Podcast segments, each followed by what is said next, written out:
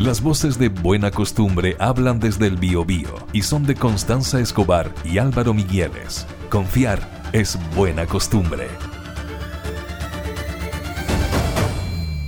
Señoras y señores, oyentes de buena costumbre, estamos en contacto con Héctor Medina, presidente del sindicato número uno de Huachipato. Héctor, ¿cómo está usted? Muy buenos días. Muy buenos días, don Héctor, ¿cómo está? muy buenos días, Álvaro Miguel y Constanza Escobar, muy buenos días. Oiga, Héctor, ah, qué bueno. Héctor Medina, fíjese que tenemos varias dudas eh, a propósito de lo, de lo que pasó el día martes con el presidente Gabriel Boric. La primera de ellas es más bien de forma. ¿Ustedes lograron conversar formalmente con el presidente o fue solo una una reunión, o sea, un encuentro casual a través de las vallas papales. ¿Cómo fue eso, eh, Héctor Medina? No, yo creo que fue lo último. Un encuentro casual, que obviamente no es casual porque sabíamos que estaba en la zona. Obvio. Estaba en la zona. Y pusimos un letrero de Defendamos el Acero y le pedimos que se acercara a nosotros para conversar. Posteriormente le pedimos una reunión. Ya.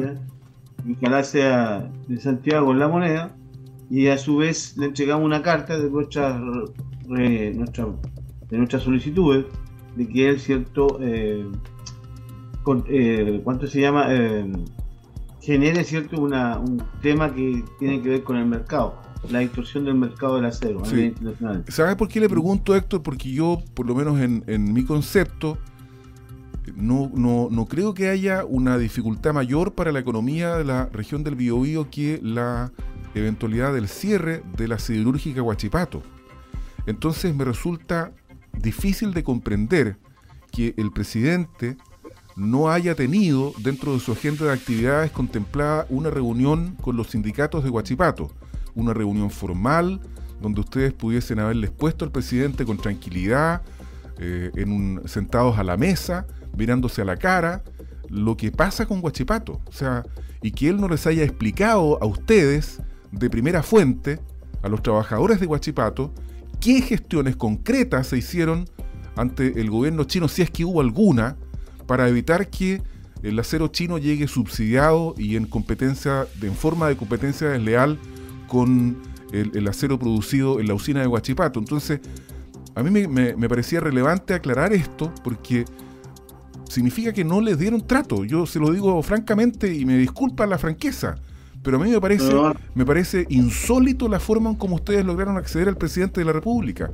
Me parece, a ver, no quiero ser eh, insolente ni mucho menos, pero, pero yo creo que ustedes no pueden conformarse con eso.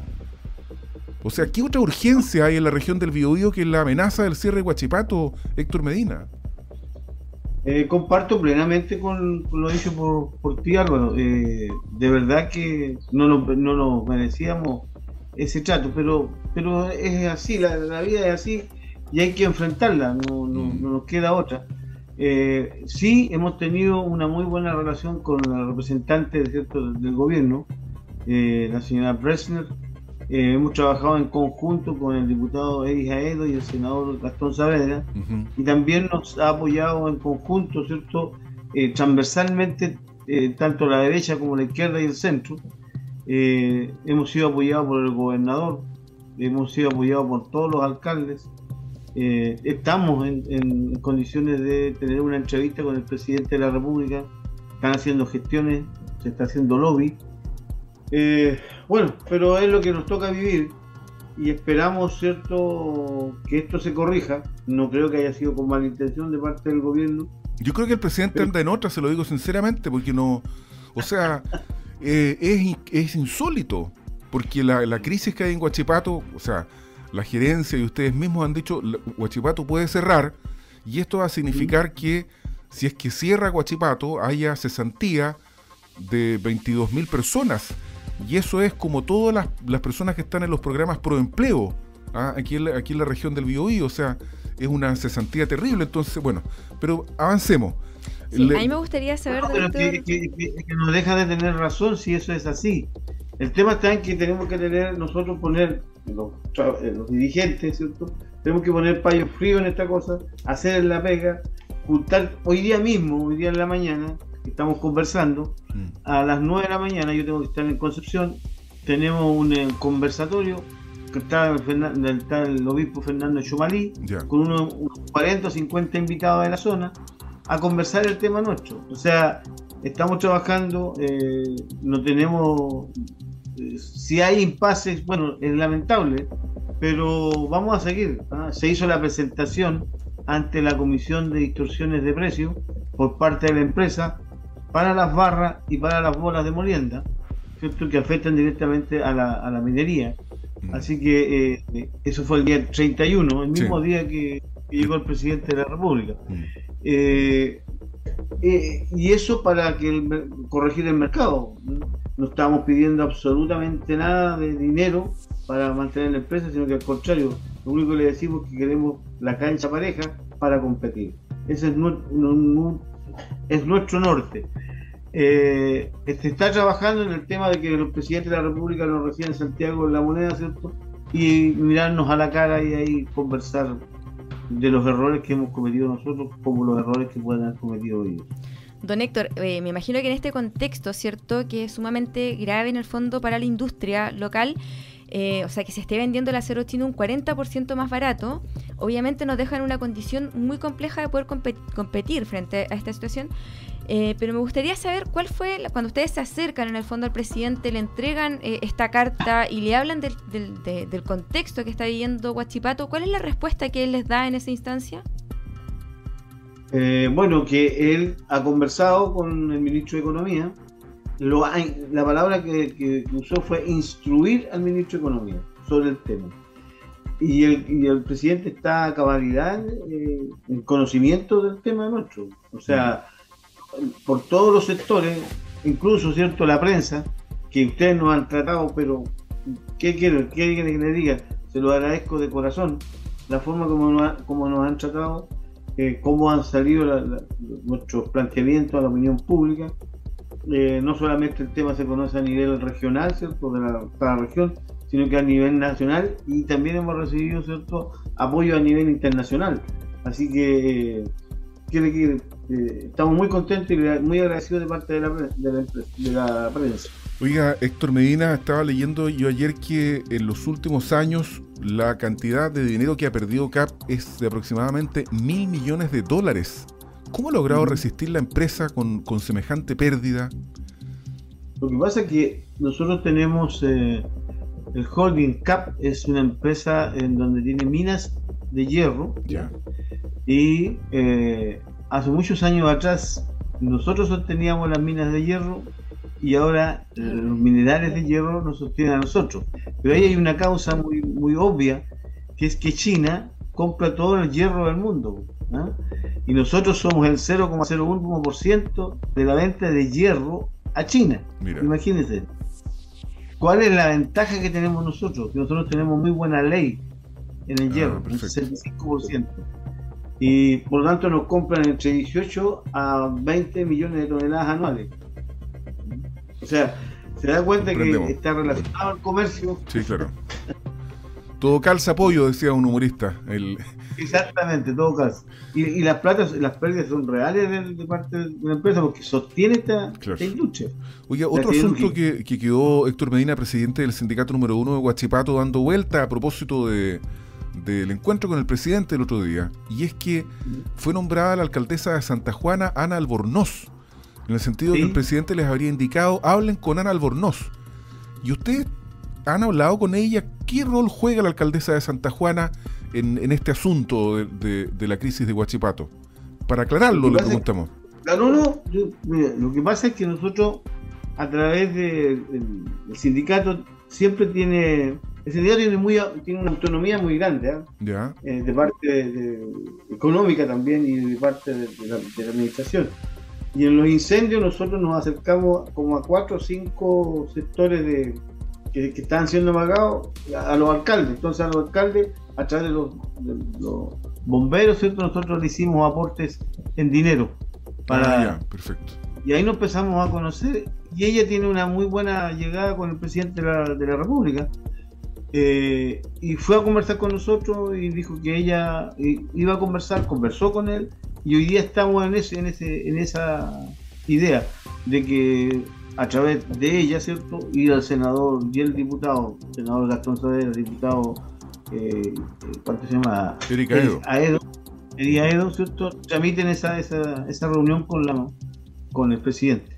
Y finalmente. Hay, pura buena, hay, pura, hay puras buenas vibras nomás. Ya, no pero, no, pero no es algo formal, digamos. No es, no es que ella esté, digamos, intercediendo por ustedes formalmente, sino que es producto No, de. sí, formalmente, no, Ya. no, no, formalmente Ah, estoy intercediendo.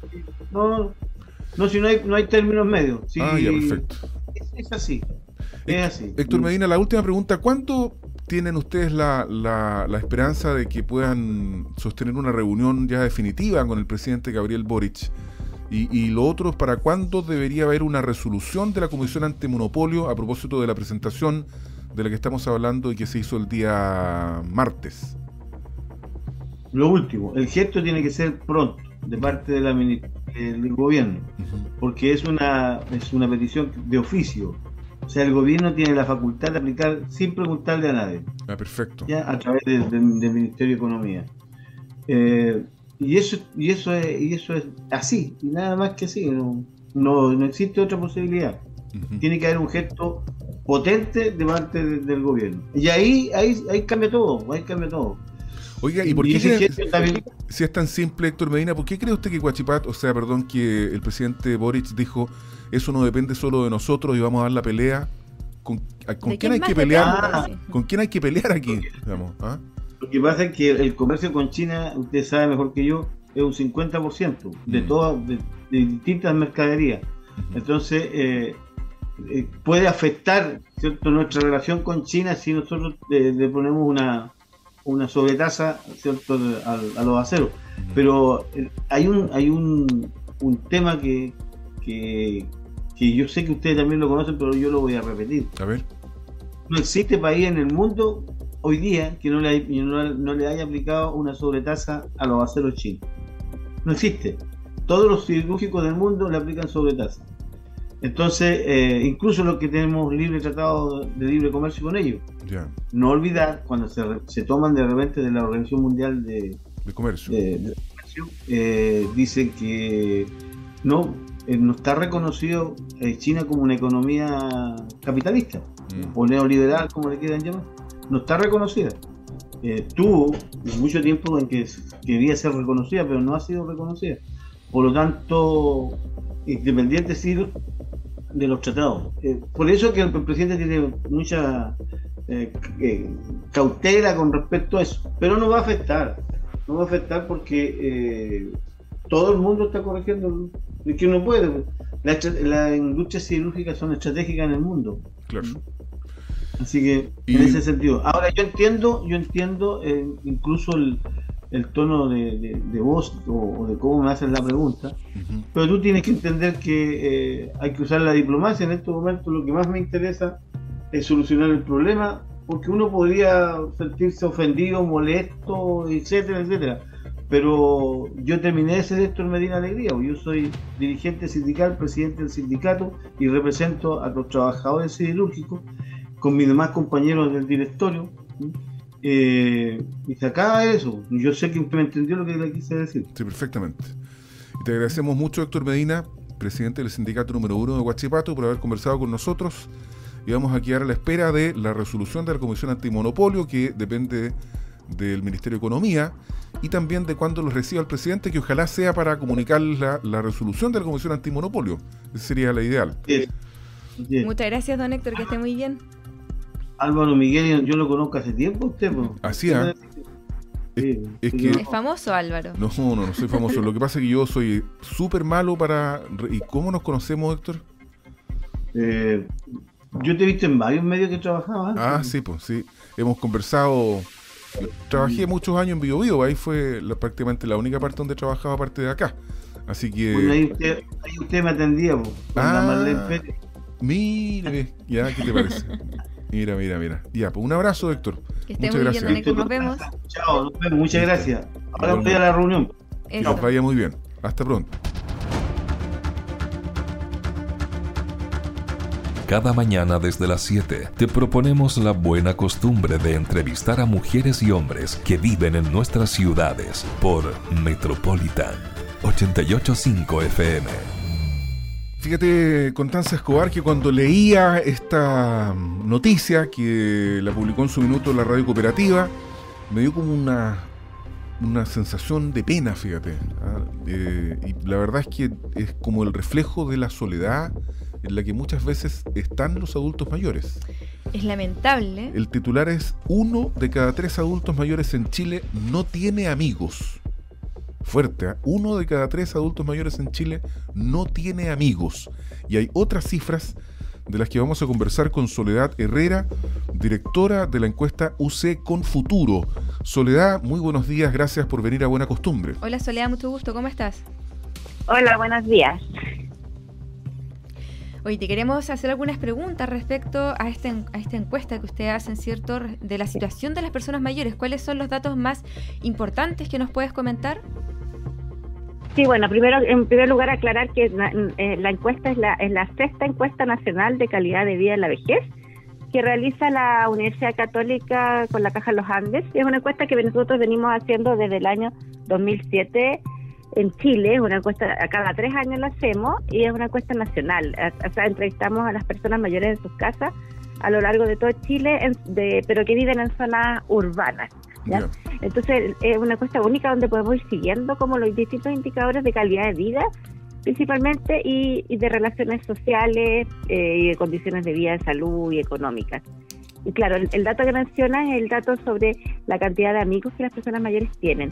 Nosotros eh, eh, durante la pandemia vimos que las, personas mayores no, eh, contrario a lo que uno esperaba, eh, no habían aumentado su riesgo de aislamiento social, ya porque estaban bastante conectadas. Sin embargo, ha ido aumentando su sentimiento de soledad. Entonces, lo que nosotros quisimos es, bueno, nos preguntamos por qué sigue aumentando la, la soledad de las personas mayores y qué es lo que hay detrás. Y claramente una de las, de las, cosas que encontramos fue que eh, eh, las personas mayores, eh, eh, el dato ahí, ¿no es cierto?, una de cada tres no tiene amigos, es porque eso está asociado con mayor soledad. Y eso se relaciona principalmente porque las personas mayores van perdiendo amigos, pero también porque les cuesta hacerse nuevas amistades en, la vejez, ¿no es cierto? Claro.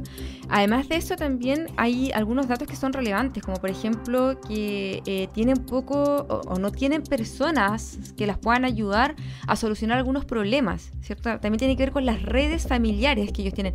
¿Es porque no tienen contacto con las familias? No sé si pudieron ahí indagar o cuáles son las razones de este resultado. O sea, bueno, primero hay que destacar que en Chile es bastante alta la percepción de disponibilidad de apoyo, ¿ya? O sea, de que, de que la gente, primero voy a ver el vaso medio lleno y después lo voy a ver medio vacío, ¿cierto? O sea, en un contexto en que en que el apoyo familiar es muy alto en Chile, ya, y que durante la pandemia nosotros hicimos un seguimiento específico durante la pandemia también, y eh, este, este fue un proyecto financiado por, por la NID, y, vimos que la gente en general, sobre el 85% percibía que podía contar con apoyo si necesitara. En ese contexto, y como tenemos estos datos que venimos siguiendo desde el año 2007, sí vemos un debilitamiento de los lazos familiares. Y es por primera vez en esta encuesta de la versión de 2000, la encuesta que, eh, la última encuesta de la, fines del año 2022, principios del 2023, es por primera vez que vemos un debilitamiento de los lazos familiares. Y eso se asocia, eh, bueno, por varias cosas. Primero hay un cambio demográfico, en, que en el fondo la, ha, disminuido, ¿no es cierto?, la tasa de natalidad y las familias son más pequeñas. Entonces, tenemos más personas que envejecen, mm. pero menos hijos, ¿no es cierto? Y además, históricamente han sido más las hijas las que brindan apoyo y las hijas también han aumentado su participación laboral femenina. Entonces, hay condiciones como demográficas que están yendo en contra, ¿no es cierto?, de esta provisión de apoyo. En un contexto en que las, los, adultos mayores todavía no, no, no, no es un país donde se desarrollen mucho la, eh, se cultiven mucho las amistades en esta generación de personas mayores. ¿cierto? Entonces estamos como con todo en contra, porque la familia va perdiendo lugar, pero todavía no, las amistades no van supliendo ese, ese papel que juega la familia, que sí lo juegan en otros países.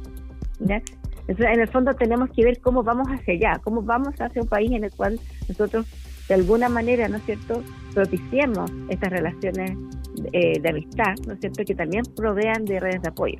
Efectivamente, oye, yo hace un tiempo le contaba a Álvaro que salía a, a compartir café con las personas en situación de calle y muchas veces llegaban personas que no, eran, no estaban en situación de calle, sino que eran ah, personas jubiladas mayores y iban a estos cafés con, con, la finalidad de compartir, porque efectivamente se encuentran aislados socialmente, no tienen redes, sus hijos viven en otras ciudades y están solos, entonces la, el único momento que tienen para compartir eh, era esta instancia en, en, la calle, compartiendo con, con otras personas. Entonces, esto es súper importante porque además, cierto, dentro de las cosas que ustedes relevan como eh, significativa es que mm, esto también tiene un impacto en los síntomas depresivos.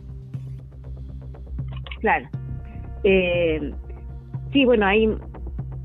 mira, la verdad que hoy en día el tema de la, del aislamiento y la soledad de las personas mayores es considerado un factor de riesgo en salud mental y física tan grande como otros factores de riesgo, que, que son la obesidad, ¿no es cierto?, el tabaquismo, los malos hábitos vida. Entonces hoy día esto que es un tema social, podríamos decir, es una preocupación también en el ámbito sanitario. Entonces efectivamente hay, hoy día hay muchos estudios que indican esta relación entre soledad y, síntomas depresivos, entre soledad y riesgo cardiovascular, eh, soledad y, mortalidad más temprana, por ejemplo.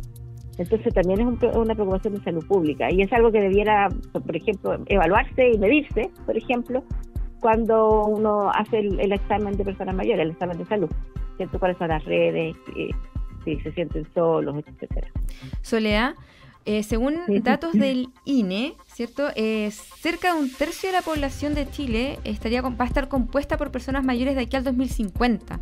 O sea, es súper importante. ¿Qué tan preparados estamos dentro de las políticas públicas que se crean para enfrentar esta realidad que ya es bastante próxima eh, por ejemplo, ¿cierto? Nosotros tenemos o podemos ver que en Europa, que es una realidad que ya está y que, está desde hace rato, hay una serie de cosas que se realizan, como por ejemplo eh, la creación de ciudades amigables con las personas mayores. O sea, son políticas públicas, digamos.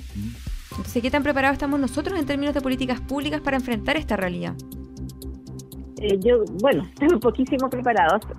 ya venimos diciéndolo hace mucho tiempo eh, y estamos muy, muy, muy poco preparados. Em, por ejemplo, y hay indicadores que hemos seguido y que van en contra de esta preparación. ¿ya? Y justamente tú hablas de la, de la ciudad amigable.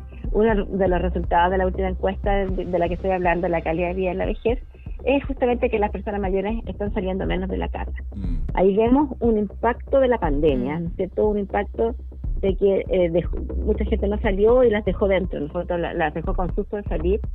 Y no solamente con susto de salir por temas de, del entorno como físico que tienen los barrios donde viven las personas mayores, que, que obviamente muchas viven en sectores muy deteriorados, que, que, que, complica salir, pero también el entorno de seguridad ciudadana. Eh, el, eh, por ejemplo, aumentó también en el último tiempo el, temor a, a, a los robos, a los asaltos. Entonces también hay un, clima que no está favoreciendo, que no les da seguridad a las personas mayores para salir de la casa. Yo diría que eso es lo primero para poder establecer nuevas relaciones, ¿no es cierto? Es poder salir de la casa, ir a comprar, encontrarse con los vecinos, eh, participar en algún tipo de organización. Los viejos tienen susto de ir a cobrar su pensión, porque tienen miedo que los asalten. Y además el, sistema de cobro también es, es sumamente poco amigable, son filas larguísimas, tienen que esperar. Fíjate que uno cuando va a Argentina se da cuenta que hay lugares que son ocupados naturalmente por las personas mayores. Hay mucha vida de club en Argentina. Eh, en Chile las sociedades mutualistas es cosa de mirar las que quedan, están generalmente muy derruidas, muy a mal traer. Clubes de rayuela y otras instancias de participación social que habitualmente eran ocupadas por personas mayores están en general en muy malas condiciones entonces, incluso los centros de madres, yo no, no hay centros de, que eran lugares donde naturalmente las abuelas, las madres jubiladas, eh, podían ocupar su tiempo y establecer vínculos afectivos con otras personas. No hay peor cosa para una persona que va envejeciendo y que tiene más larga vida que sus amigas y relaciones cuando ya no le quedan amigos ni amigas porque se han muerto. Efectivamente. Entonces es una cosa muy terrible, Soledad Herrera. Sí, además, bueno, que además Chile es un país súper familiístico, pues, entonces como que no, no, no, no se cultivan estas relaciones de amistad a través del tiempo, viene a lo largo de la vida que estas relaciones de amistad no están cultivadas. Obviamente también ocurre que, las relaciones de amistad, las personas, sus amigos se van enfermando, ¿no es cierto? Se van, mm. se van falleciendo y cuesta mucho, las personas mayores no están acostumbradas a las relaciones. Usted hablaba de la, de la, de la participación en organizaciones. la, la, tasa de participación social ha bajado, pero no tanto, pero donde, pero donde más ha bajado es la participación religiosa, que también era un punto de encuentro muy importante para las personas mayores. Oye, te queremos agradecer mucho, Soledad Herrera, directora de la sexta encuesta de calidad de vida en la vejez de UC con Futuro por la información que nos ha entregado y por el diálogo que hemos podido sostener esta mañana para visibilizar cómo está la calidad de vida de las personas mayores eh, de la tercera y cuarta edad aquí en nuestro país. ¿Algo más que quisieras agregar, Soledad, antes de terminar? Bueno, que la encuesta está disponible en la página web si quieren ver más resultados. Búsquenla por la Universidad Católica, Sociología UC, ahí la van a encontrar. Perfecto. Muchas gracias, Soledad. Que tengas un muy buen día. Listo, muchas gracias. Hasta luego. Hasta luego. Hasta pronto. Buena costumbre de Metropolitan 885 FM es también una emisión multiplataforma para empezar el día informados.